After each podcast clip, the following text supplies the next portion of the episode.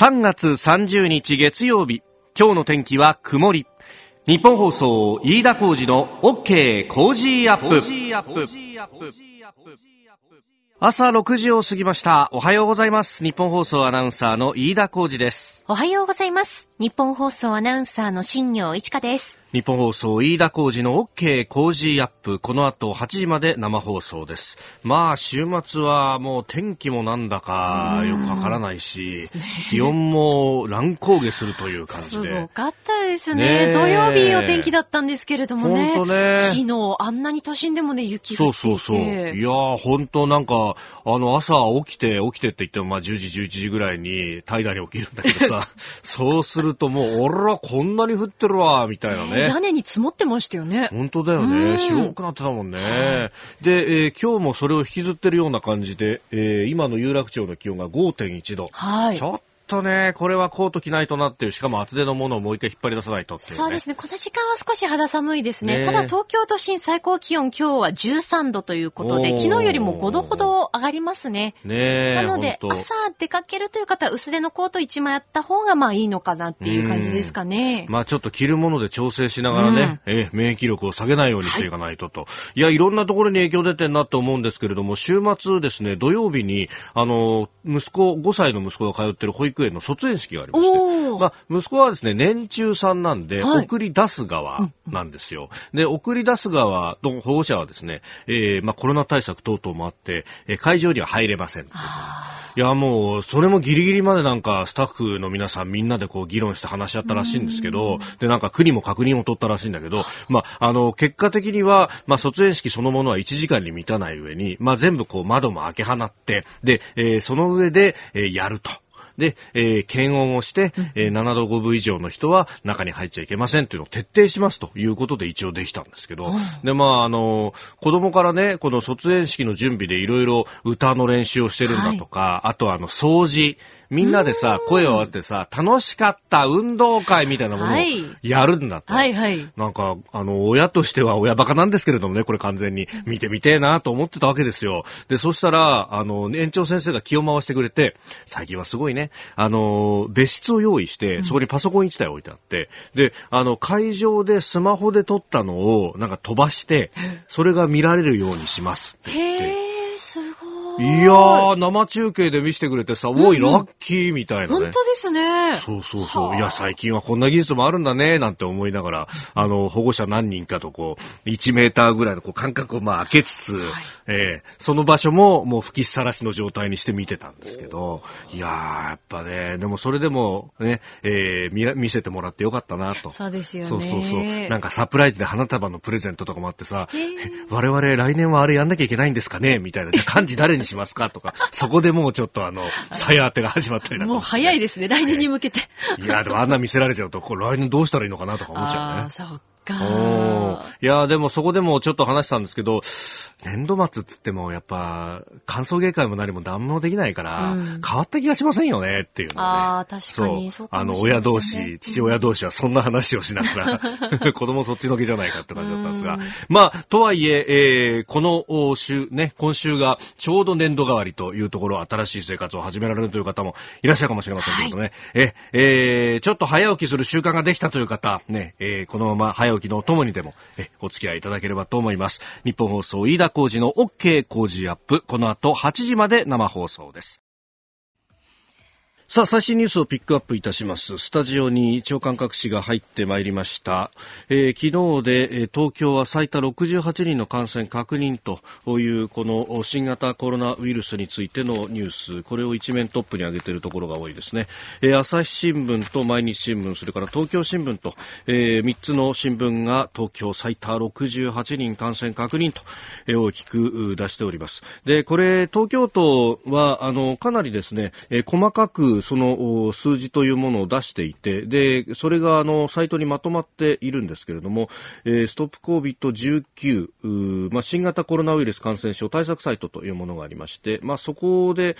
えーなどでですね、これ、あのー見ると、年齢、何十代というところまでは見られるんですけれども、今回のこの68人は20代、30代が非常に多いというようなことが出てきております。まあ今まで、えー、その、ね、高齢者を中心にというところだったんですが、ひょっとするとそれがフェーズが変わったんじゃないかというふうに指摘する人もいます。というのも、まあこれあの、日本の場合は、あの、誰でも彼でもチェック、あの、PCR 検査をするというものではなくて、まあ、あの、症状がはっきりと現れている人で、まあ、例えば CT を取って、そこに肺に影があるというのが分かった人などは、えー、PCR 検査をするというようなことをやってますんで、そうすると、じゃあ、この20代、30代の人たちっていうのも、優位に症状が出ている。例えば、7度5分以上の熱が4日間続くとか、ものすごい倦怠感とか、えー、そういったことがあるのかと思うと、おね、えー、そういう人たち、まあ若者は大丈夫というのもちょっと違ってきているのかということがあります。まああの横浜市大にの研究者の方がこれサイトを開いていて出しているんですが、あの今までまあ日本だとかアジア圏で流行っていたものというのは、えー、基本的にまあ小感染力がさほど強くないというようなものだったのが、ひょっとするとここ、数日で、東京や大阪などでも流行っている感染者の確認数が急上昇しているというようなことで、感染率が高い、欧米で流行を広げているものが、二次感染、三次感染が発生しているんじゃないかというような指摘もあります。えー、ですんで、まあそういうことをも含めて考えると、より、まあ、自宅の、在宅の勤務であったりとかそういうことも含めて、え、えー、人との間の距離を取るということをこう考えていかなきゃいけないというフェーズに入ってきた可能性があるということです。で、あのー、じゃあ現場どうなってるのかっていうところなんですが、これまず、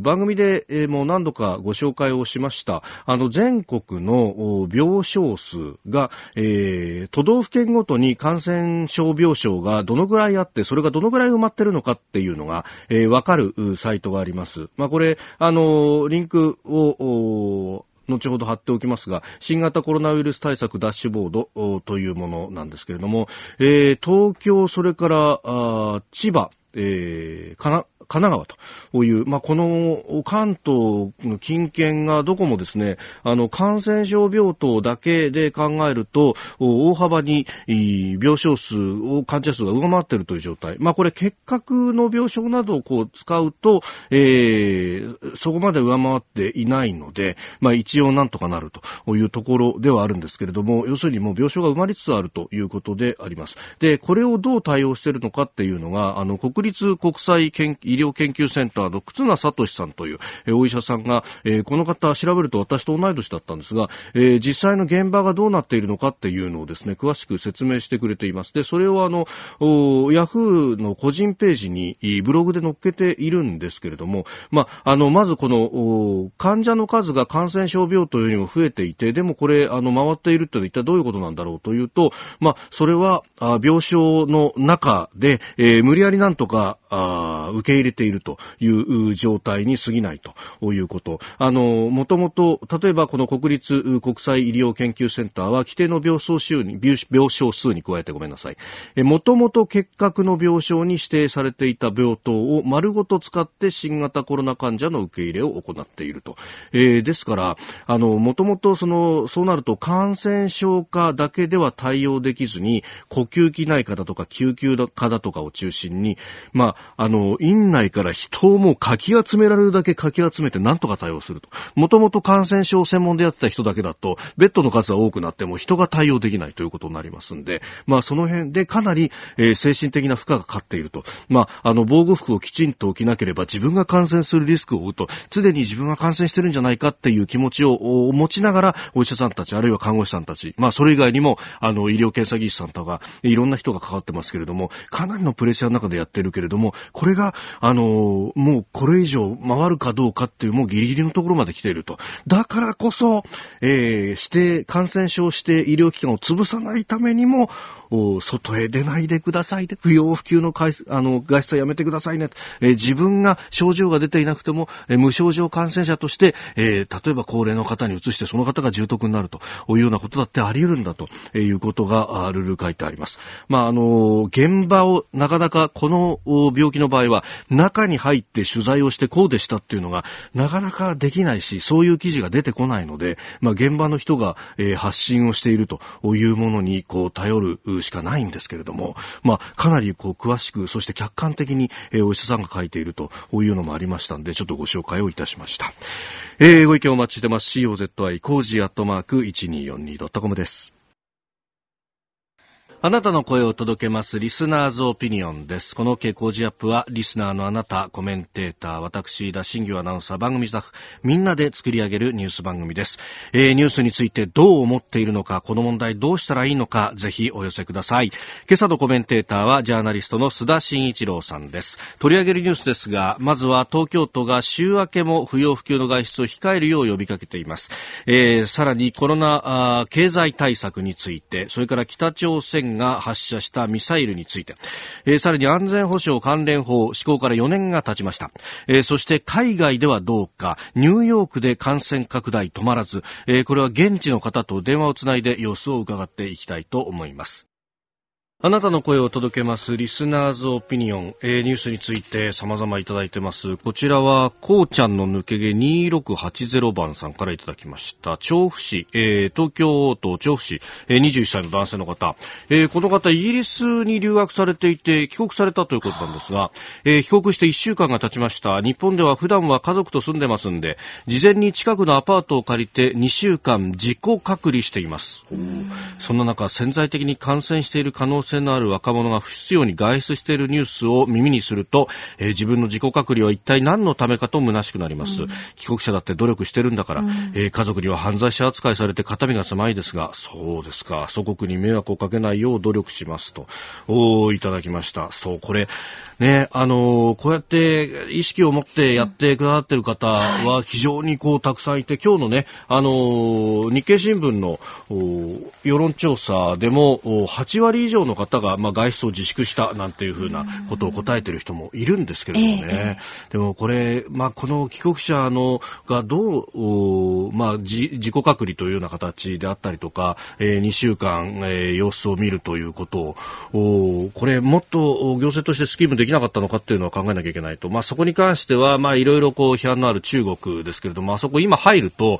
検温と、それからあの、初診、問診などがあって、で、えー、2週間の隔離施設っていうのにもう問答無用でこう連れてかれると、まあ、一応その自宅がある人は自宅での隔離になるけれどもと。でそれも全部あの公共の交通機関を使わずにバスで移動と。いうようなことが、えー、なされているそうであります。じゃあ日本でそれができなかったのかというと、まあ、例えばこう、えー、今ホテルの部屋はいっぱい空いてるぞとかそういうところも含めてですね、えーえー、できなかったのか非常に、まあ、今からでも遅くはないと思いますが、えー、ご意見お待ちしてます。Co COZY 工事アットマーク 1242.com です。ここでポッドキャスト YouTube でお聞きのあなたにお知らせです。ラジオの日本放送飯田浩司の OK 工事アップではお聞きのあなたからのニュースや番組についてのご意見お待ちしております。ぜひメールやツイッターでお寄せください。番組で紹介いたします。どうぞよろしくお願いします。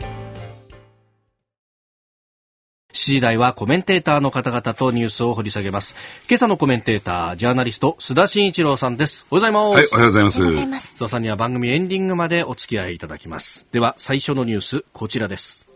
東京都、週明けも不要不急の外出を控えるよう呼びかけ、東京都内で新型コロナウイルスの感染が拡大していることを受け東京都は週末不要不急の外出を控えるよう呼びかけましたが今日30日以降も平日はできるだけ自宅で仕事を行い夜間の外出を控えてほしいとする呼びかけを当面続けることにしています。また埼玉県の大野元弘知事も昨日、えー、今日以降も東京都内の歓楽街などに出かけないようにと、えー、不要不急の用事で出かけないように県民に呼びかけております。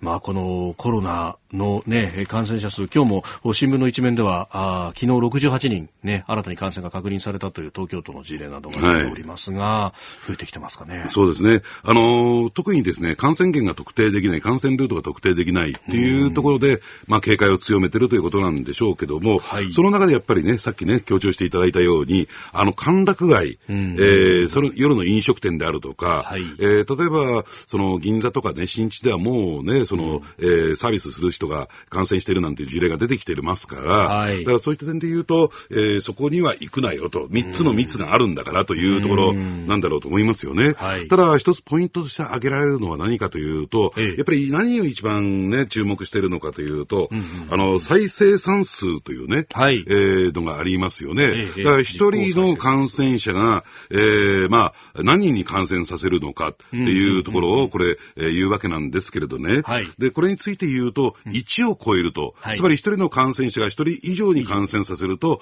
これ、べき上的にというのかな、はい、あのー、まあ、指数的にこう、だーっと増えていってしまうもんだから、なんとかそれを、えー、1以下に食い止めようとい。う状況になってるわけなんですよね。はい、ですから、その、1ギリギリのところまで行くと、ギリギリ踏みとどまっているという、どうも表現になってるようなんですね。その、都市なんかのね、表現によると、はい、まだギリギリの状況を踏みとどまってますっていうのは、1を超えてないという、えー、えー、状況。なんとかそれを1以下に抑えよう。で、1以上になってしまうと、えー、もうあっという間に、えー、医療崩壊につながるような状況になるという状況ですから、はい、ですから、えー、そこをどうもですね、コントロールしようとしているというか、えー、まあ、その1を超えないように、えー、頑張ってるということなんだろうと思いますね。うん。まあ、これ、ね、あの、専門家会議でこのね、実効再生産数というものが、はい、非常に話題になりますけれども、その、あの、全員がその、一人が何人かに感染させるというようなものではなくて、はいはい、なんか、あの、ものすごく感染させる人が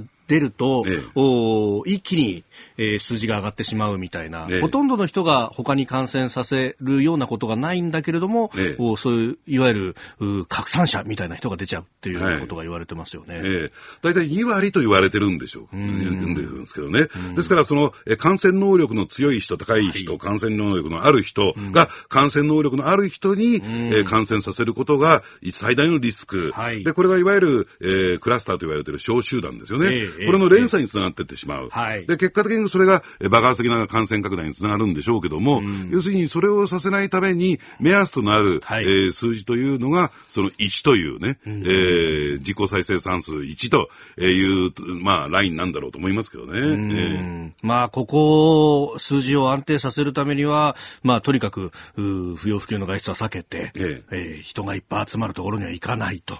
いうことを、これだから地道に繰り返していくしかないわけですよね。そうですね。ただ、あの、加えてですね、ここへ来て爆発的にというかな、えかなり、えー、どんと、えー、東京都内のね、はい、感染者数が増えたんだけれども、うん、えー、これは台東区内の病院が、うん、え感染源となっていて、はい、だからそこについては濃厚接触者が誰なのか、えー、全部それについてはね、えー、トレースできる体制になってますんでね、うん、だからここはちょっとね、別途扱いした方がいいのかなと思うんですけどね。ああ、なるほど。ええ、だから、まあ、この台東区の病院から発生したものに関しては、えー、きちんと対処ができると。ええ。うん、だから問題なのはトレースができない。はい。つまり感染、えー、え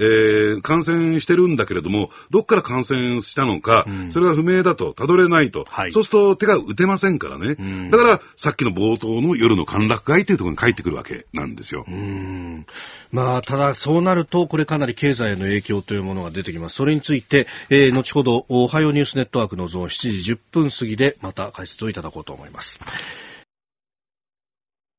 おはようニュースネットワーク。東京有楽町日本放送キーステーションに全国のラジオ局21局を結んでお届けいたします。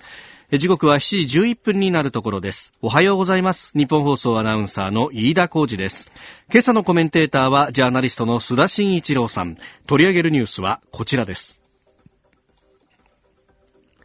安倍総理、過去最大の新型コロナ経済対策を指示。安倍総理大臣はおとといの土曜日、新型コロナウイルスの感染拡大を踏まえ、過去最大規模の緊急経済対策を目指すと明言し、全閣僚にその策定と補正予算案の編成を指示しました。皆さんにこの困難を乗り越えていただくために、新しい給付金制度を用意いたします。世界の協調をリードする我が国としては、リーマンショック時の経済対策を上回る、かつてない規模の対策を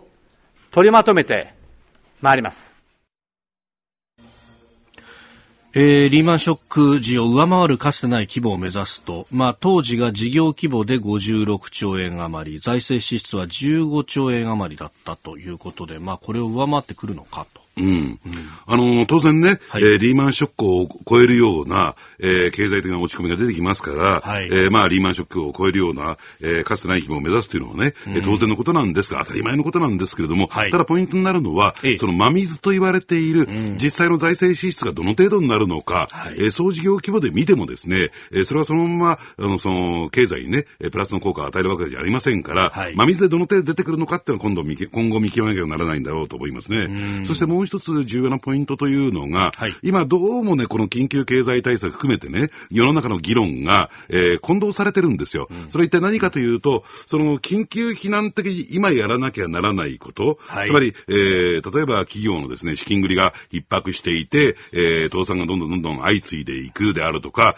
えー、家計のですね、特に低所得者層のその資金繰りがこれも悪化して、えー、家計が立ち行かなくなる。この今やらなきゃならないことと、はい、そしてもう一つはですね、えー、中、中期的なと言ったらいいんですかね、その景気の、あるいは経済の大きな落ち込みをどうリカバリーしていくのか、うん、ある意味で景気対策的なですね、はい、えー、側面、えー、この二つをちょっと分けてね、えー、考える、私は必要があるのかなと思うんですよね。うん、で、そうすると、じゃあ後者の部分に関して言うとですね、じゃあ一体何をやるべきなのか、えー、ここに給付金、商品券、で、どうも可能性としては低そうなんだけども、減税というようなね、えー、形になってるんですけれども、はい、ただ、それがですね、えー、例えばその減税一つ取ってみてもですね、えー、法人税減税とか、なんかこう、えー、消費税減税を回避するかのようなね、はい、えー、公用儀、これは果たして税なのか非なのかという問題。そして、じゃあ現金給付なのか、商品券なのか、えー、どっちの方が効果的なのかっていうところもですね、なんかこう、現金給付、あるいは、その、所得制限を設けようじゃないか。なんかこう、主要末節のところにね、えー、どうも議論が集中しているように見えてですね、どうもそのスピード感、はい、ね、えー、というところに大きく欠けてるんじゃないかなと思いますよね。うん。まあ、もうね、あの、諸外国は現金給付で、しかも小切手がすでに届いてるなんていうところも結構ありますよね。はい、あの、番組にもいろいろメールをいただきまして、で、この番組、あの、ネットでも聞けるので、結構各地から来るんですが、ええー、ニュージーランドから来たあメールですね、えー、ガリーさんという方ですけれども、えー、友人からこんな報告がありましたが、政府からの補助金がすでに振り込まれたと。えええー一人頭7029ニュージーランドドル、日本円にして46万円余りが一人に払われたと、うん3ヶ月分だというようなことで、ええ。ー、無駄に使うなよっていうようなことを合わせて書いてあったということなんですが、え海外は動き早いですよね。そうですね。ただ日本もですね、やっぱりあの低所得者層に対してはですね、はい、えー、収入が減ったとかっていうことを条件にですね、うん、えー、まあ一口20万円、うん、えー、まあ3ヶ月、まあ、えー、そういう組み合わせがあるんだけども、えー、3ヶ月間で上限80万円の小口融資。はい。ただこれはその後の、えー、経緯を見た上で、返済不要になる可能性も高いんですけれどね、うん、えー、そういった制度があることも事実なんだけども、ただ今、飯田さん言われたように、スピード感どうなのと、窓口行って申請して、はい、えー、審査されて、ね、審査されて、えー、その結果出てくるとなると、今困ってる人たちに対して、えー、その手が差し伸べされてるのかっていう考えると、ちょっと難しいんじゃないかなと思いますよね。えー、まあこれ年度末、もういよいよこう押し迫ってきているところで、えー、まあ本当にその資金繰りが苦しいと、あの銀行で中小企業に対しての融資っていうのは結構引き合いが今相当あるっていうような話も聞きますね。ねで、加えて信用保証協会の保証付き融資であるとか、はい、政府系金融機関、あるいは商工中金などのね、はい、緊急融資というのをやってるんだけども、これね、うん、どうなんですかね、あの、キャパ、キャパを超えちゃってるんですよ、審査の。だから、その作業が滞っちゃってると。はい。だからね、そういうところも平時、普通の時の対応をしてるもんだから、うん、有事対応をね、ぜひしてもらいたいなと。まあこれ、有事のつなぎ融資でなんとか欲しいっていうところですもんね、みんな。駆け込んでくるってです、ね、だからそんなに厳密に、はい、えー、審査をせずにも、どんどんどんどん出していくっていうことが必要なんじゃないかなと私は思いますけどね。うん、えー、まあこれね、手元の資金としては、銀行など金融機関は今までは貸し出し先がなくって困っていたような状況ええ、だから余ってたんだから、え、出せるものはきっと手元にはあるんだろうと思うんですけれども、素人は。そう思っちゃうんですけど。で、加えてね、やっぱりね、26、27、28日に、はい、え共同通信が、えー、世論調査をやったんですよ。はい、で、その中でやっぱり、え新型コロナウイルス対策、経済対策、景気対策で何を望みますかっていうと、うん、やっぱり消費税率の引き上げが43.4%。引き下げ。ダントツなんですよね。で、続いて現金給付、はい、32.6%、3番目に予約商品券給付という17.8%。やっぱりこの世論のね、はい、えー、この希望といったりのかな、動きを、えー、どう政治の側が組,、ね、組み上げるかっていうのが今問われてるところで、えー、やっぱりね、あのー、なんか無理だ、これはね、時間がかかるとか作業が難しいからっていうんで、うん、えー、あらかじめ手足を縛るんじゃなくてね、うんうん、やっぱり、えー、そこはね、対応してほしいなと思いますけどね。あの、初心者マークスさんという大阪阪南市の方からメールをいただきまして、小売店で店長をやってるということなんですが、はい、消費減税反対ですね、商品券給付はもっと反対ですかと。これ、あの、現金給付が一番ありがたいと。なぜ消費減税が反対なのかは、うん、えー、これ、あの増税するたびに大きな混乱が発生してるじゃないですかと、はい、税率を変えるたびに現場はこう幸せがあって苦労するんですよということが切々とこう綴られていたんですけれども、これ、軽減税率のスキームとかって使えないもんなんですかね？いや、あの、ですから、軽減税率を一律適用すれば、うんうん、5%減税はすぐできるというね、うん、えー、そういう指摘もあるんですよ。えー、もうすでに入れてあるレジでそれはできると。できると。えー、だから、あの、そうすれば、ね、あの、スピーディーな対応を取れるわけですから、えー、まあ、それも一つね、可能性として残すべきだと、議論のね、うん、余地として残すべきだと思いますし、で、私ね、やっぱりこう、マインドを変えるっていう点では、はい、確かにね、えー、現金給付必要なんですよ。うん、えー、手元にお金がない、使うお金がないというところもありますけども、その使うというモチベーションをつけるためにも、はい、やっぱり消費減税は必要じゃないかなと、やるべきじゃないかなと思いますけどね。うんえー、そして、えー、続いてもう一つ用意していたのが北朝鮮です。昨日弾道ミサイル2発を発射したというニュース。えー、昨日午前6時10分ごろ、北朝鮮東部から、えー、短距離弾道ミサイルとみられる飛翔体2発を発射し、最大でおよそ250キロ程度飛行し、えー、日本の EEZ、排他的経済水域の外側に落下したとみられます。今月4回目。結構ここへ来て頻度が高まってるような気がするんですが、うん。ですからこれをどういうふうにね、えまあもちろんね、北朝鮮のメッセージというふうに、はい、えー、受け止めるべきなんでしょうけども、うん、えー、どういうふうに受け止めるのか、えー、それをどうね、読み解くのかっていうところが、今、一番重要なのかなと。というのは、あの、トランプ大統領か、キム・ジョンウンね、えー、氏に対してですね、はい、新書が、えー、渡ってるはずなんですよ。うんうんうん、で、要は、その、ね、今、例えば新型コロナウイルス対策で、えー、困っているんだったら、手助けしますよというような新書を渡されていて、つまり、えー、まあ北朝鮮の体制保障、はい、まあアメリカにとっての体制保障ですけれども、についてはですね、保障されているのに、じゃあなぜこういった、えー、行動が出てくるのかって考えるとですね、やっぱり相当その経済的に困窮してるし、そしてもう一つは、どうも新型コロナウイルス問題が、えー、大きく発生してるんじゃないかということも予想されるんですよね。はい、だからそういった形で、じゃあ北朝鮮に何ができるのか、とは言ってもですね、えー、各国、自分の国の対応で、今手一杯ですから、うんね、ですからそういった点で言うとですね、北朝鮮としては、えー、非常にこう、熟したる思いがあるんじゃないかなと思いますけどね。あこうやって存在感アピールして、なんとか引き出したいんだけど、ね、各国もそんなに余裕はないという、えー、自分のことで手一杯というところもあるのかなと思いますけどね。あの、一部週末に速報で報じられてましたけど、中朝国境付近で北朝鮮のその兵士が200人か300人ぐらいコロナに集団で感染したんじゃないかみたいな話も出てきてますよね。ね実際はこれ相当中では蔓延してるんですかね。えー、ですから、えー、そういった点で言うとですね、えー、まあ、その蔓延していると仮定してもね、はい、あの、その重篤な患者、えー、に対してですね、適切な医療が施されてるかっていうと、うん、どうも今の北朝鮮の体制とか医療体制を考えると、はい、難しいようなんですね。うん、だから、その死亡率というのが、えー、えー、もう相当高い状況になってるんではないか。そうなると、やっぱり国家基盤そのものをね、えー、脅かすような状況になってるんじゃないかな、はい、社会不安を呼び込んでるんじゃないかなと思いますけどね。ね。で、まあ、金正恩氏そのものの動静というのも、まあ、報じられたりされなかったりですけども、あの、今までに比べるとあまり表に出てこなくなったような気がして。そうですね。えー、あの、ですから、金正恩氏そのものもですね、その新型コロナウイルスの、え感染を恐れてですね、はい、えー、出てこられなくなった、あるいは、えー、まあ、あの、対応できないっていうね、うん、適切な対応できないという状況になってるのかなと。うん、ですから、そのコントロールっていうかな、はい、えー、体制そのものが今、機能不全に陥ってんじゃないかなと思いますけどね。うん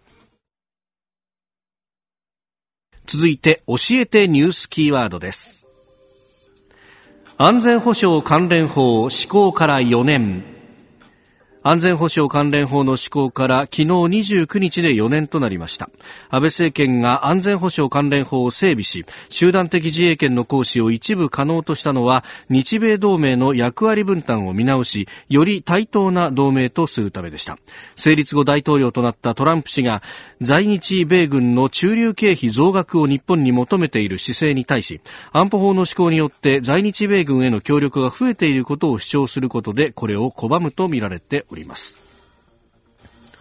まあ、その意味では振り返ってこの日米関係がここで変わったというふうに、えー、論説する記事も昨日などは見られました、うん、ね、もう4年経つんですね、あれから、ね、そうですね。あれだからこの4年間に何をやるべきだったのかっていうところを考えてみるとね、はい、でもともとどうなんでしょうね、集団的自衛権の行使という点で言えばですね、うん、あの現憲法の9条ね、はい、えー、これにですねやっぱりね、これ超えちゃうんじゃないかって私自身は思うんですよ、個人的には。うん、だから本来だったならば、はい、要するに憲法をきちんと改正してね、うん、えー、集団的自衛権の行使を憲法上認めた上で、そして、えー、こういう法制ができればよかった。ただし、えー、あの、日本を取り巻く、えー、国際情勢等々を考えるとね、はい、北朝鮮等の問題を考えると、やっぱりその憲法改正には時間がやっぱりかかるから、若干の時間がかかるから、やっぱりこれを先にやらないと、今そこにある危機に対して対処できないというのは、はい、あの、説明というかな、えー、理解で、えー、まあ、これが先に進んできたはずなんですよ。はい、で、そうするとね、じゃあこの4年間で、うん、じゃあその最後までいかなくてもいいですよ。国民投票までいかなくてもいいけれども、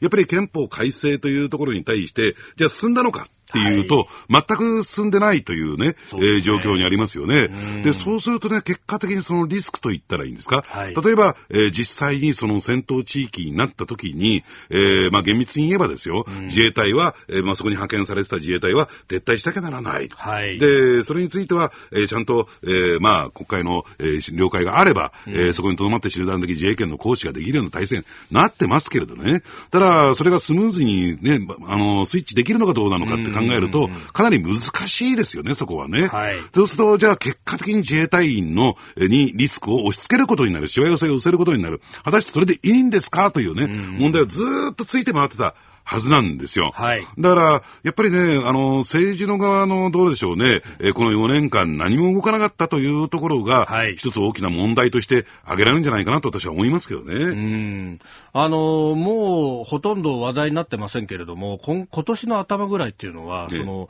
ホルムズ海峡の近くに、自衛隊の艦艇を派遣するということに関して、結構どう、どういうこう法の立て付けで何ができるんだみたいな議論されてましたけど、そこににこの集団的自衛権って一切出てこなかったですよね。うんえー、結局なんか作ったけれども、まあ使い勝手としてはあまり良くないと。全く悪いでしょうね。うん、現実の事態に対処できないはずなんですよ。はいうん、で、そのリスクをね、さっき申し上げたように、はい、その自衛隊に全部押し付けるっていうのも、いかにもこれはちょっとね、政治的な意味でもリスクが高すぎると言ったらいいんですか？何かこう問題が起こった時のね。ええ。だから結果的に、え使えないということになってしまうんじゃないかなと思いますけどね。じゃあもう一つ言えばね、はい、この4年間の間に、ええ。えー、じゃあ地球の裏側まで行って戦争ができるようになる法律だと、はい、ね、そういうレッテルを貼りましたよね。えじゃあ4年間にそんなことが起こったのかっていうことも、やっぱり反対してた人人たちはね、はい、えー、政治家は、えー、きちんと肝に銘じて、ね、えー、考えるべきじゃないかなと思いますけどね。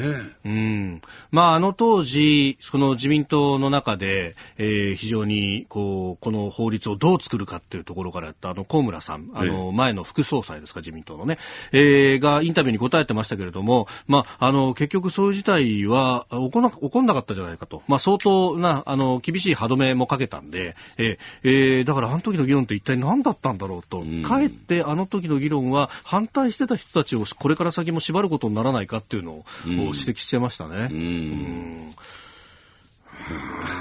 本当、安全保障の議論になると、まあ、現実的にこうどう対処しようっていうのをこう考えると、それはなんか右派チックだというふうに、ん、あの批判をされがちで、でとにかくあの何もしなくて、えー、平和であることが一番なんだ、うん、まあ、それはそうなんだけど、何もしなかったら平和じゃなくなっちゃうんだっていうのが、なかなかこう 議論として表に出立っていかない。ただね、そのまあ、安全保障っていうのは外交とリンクしてるわけですよね。はい、だから対米外交という点では、うんうん、えー、日本もこれだけのことをやりますよという姿勢を示したっていう点では、やっぱりアメリカとしては、えー、良しとしている部分がある。そこは、えー、ポイントとしてというかな、この、ね、この法制のですね、法律の、はい、えー、プラスの部分としてはあるんだけども、うん、じゃあ実際にそれを使えと言ったときに、うん、誠に使い勝手が悪いという状況は、これは日本の問題ですからね。まあ、対米外交はいいんだけども、要するに国内の問題として、どう受け止めるべきなのかっていうことを考えるべきじゃないかなと思いますけどね。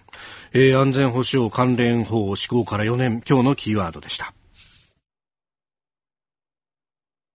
続いて、えー、ここだけニューススクープアップです。この時間最後のニュースをスクープアップ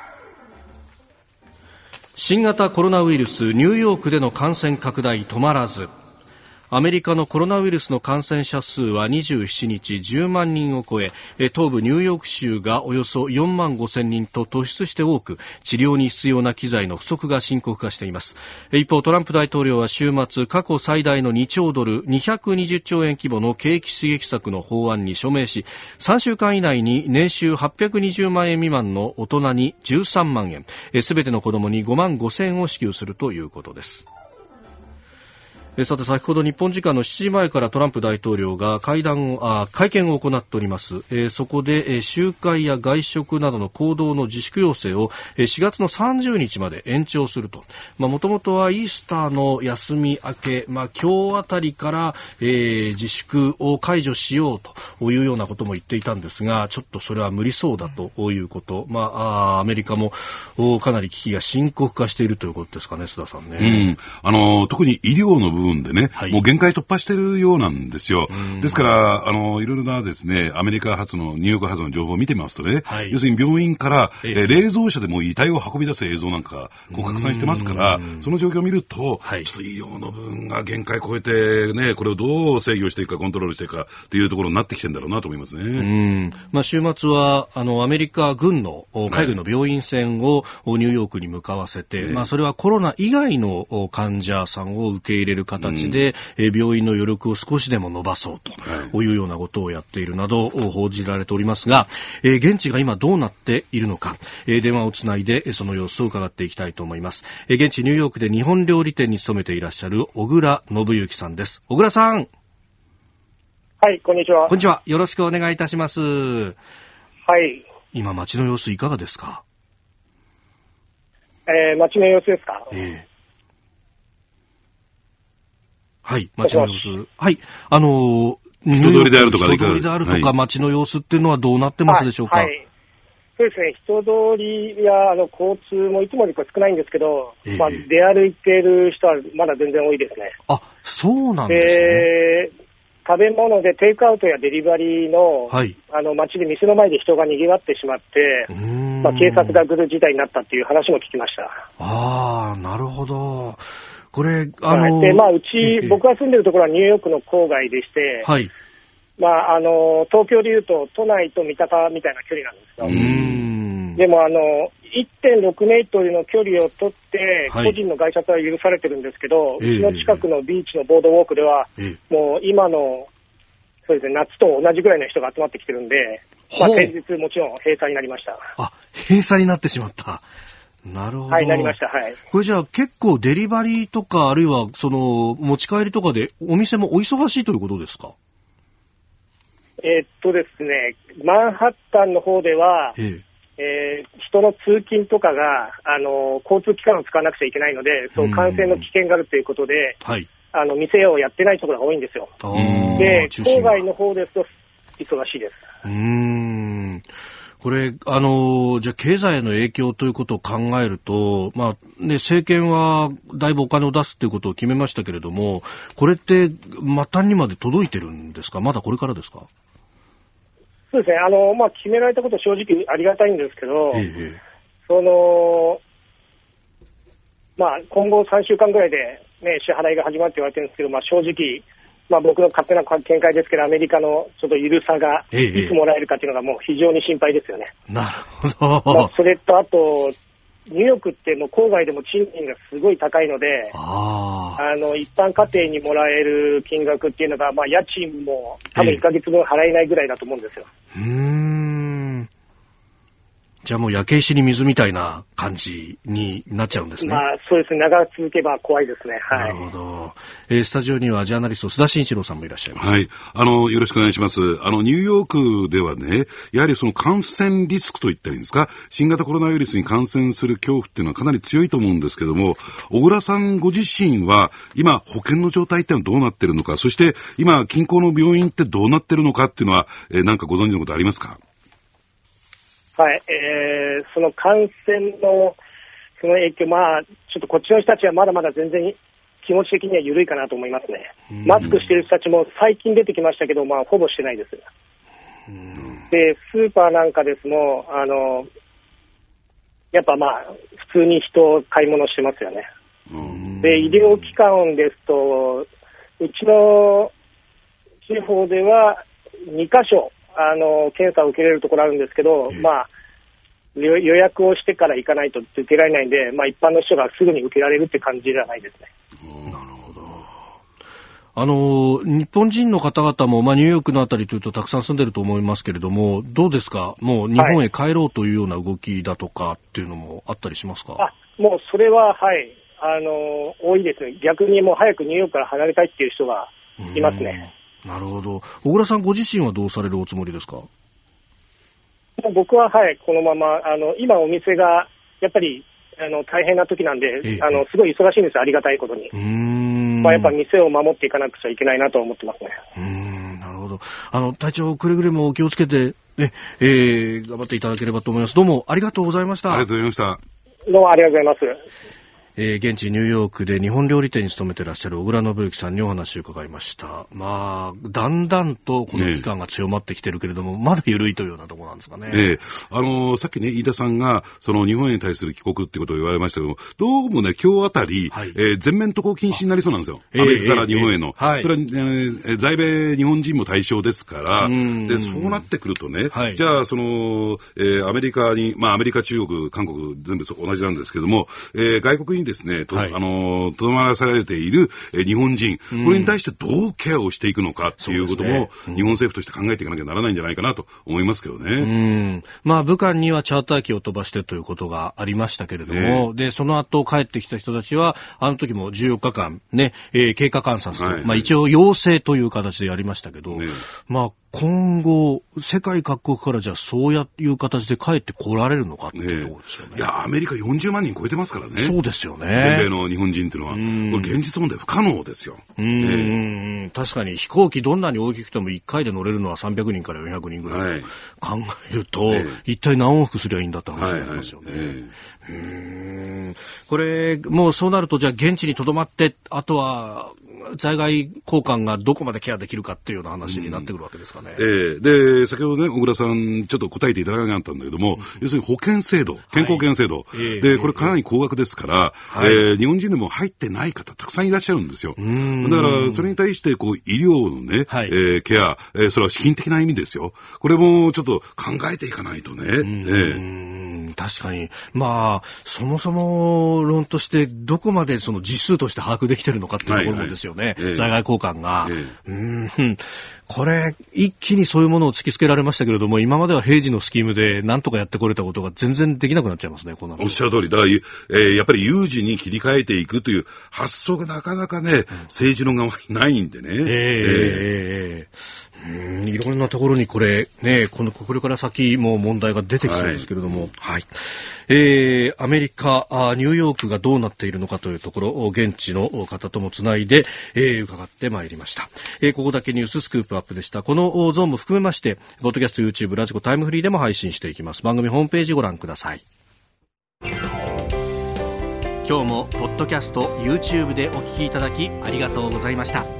この飯田浩司の OK 工事アップは東京有楽町ラジオの日本放送で月曜日から金曜日朝6時から8時まで生放送でお送りしています。生放送を聞き逃したあなた。ぜひラジコのタイムフリーサービスでニュースやスポーツエンタメなどの最新情報を通勤通学の行き帰りでチェックしてください。さらにこの番組では公式 Twitter でも最新情報を配信中。スタジオで撮影した写真などもアップしております。そしてもう一つ私飯田浩司「夕刊富士」で毎週火曜日に「飯田浩司そこまで言うか」という連載をしております。こちらもぜひチェックしてください。